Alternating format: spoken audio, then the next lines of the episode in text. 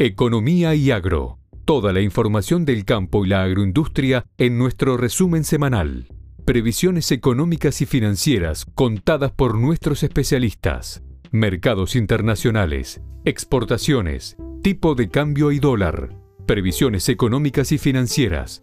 Porque para tomar decisiones correctas necesitas información actualizada. El anuncio del Gobierno Nacional en materia de derechos de exportación del complejo sojero apuntó que los productores agilicen el ritmo de las exportaciones y además, al establecer un diferencial entre poroto y subproducto, buscó reducir la primarización de las ventas de esta cadena de valor. También se anunció un programa de compensación a pequeños productores y no hubo novedades en torno a las retenciones para la carne, en donde se estimaba una baja de 4 puntos. El dato de color político estuvo a cargo del ministro de Agricultura, Luis Basterra, que dejó en evidencia la división que existe en el seno del gremialismo rural. En este punto, el funcionario elogió la segmentación en los derechos de exportación a los productores y advirtió que tres de las cuatro entidades que componen la mesa de enlace se opusieron a esta medida. Eh, la entidad que se salvó en cierta manera de estas críticas fue Federación Agraria.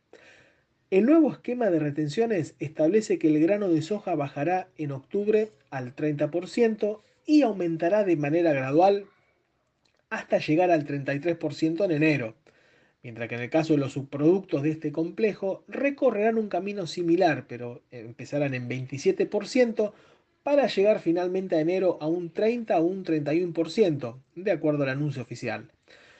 Las reducciones impositivas en derivados de la oleaginosa alcanzaron aceites de soja crudo, aceites de soja refinado envasado y cáscara de soja. En biodiesel, por su parte, bajarán al 30% a un 26% y en enero van a llegar al tope de 29%. En la presentación de las medidas, a cargo del ministro de Economía Martín Guzmán, estuvieron presentes los principales voceros del Consejo Agroindustrial Argentino.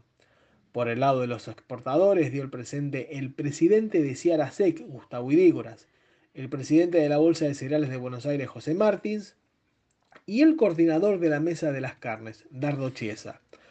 Con respecto al otro punto en el anuncio del gobierno en materia de agroindustria, que fue la segmentación para pequeños y medianos productores, se implementará a través de la creación del programa de compensación y estímulos para pequeños y medianos productores, que contará con fondos por 11.500 millones de pesos.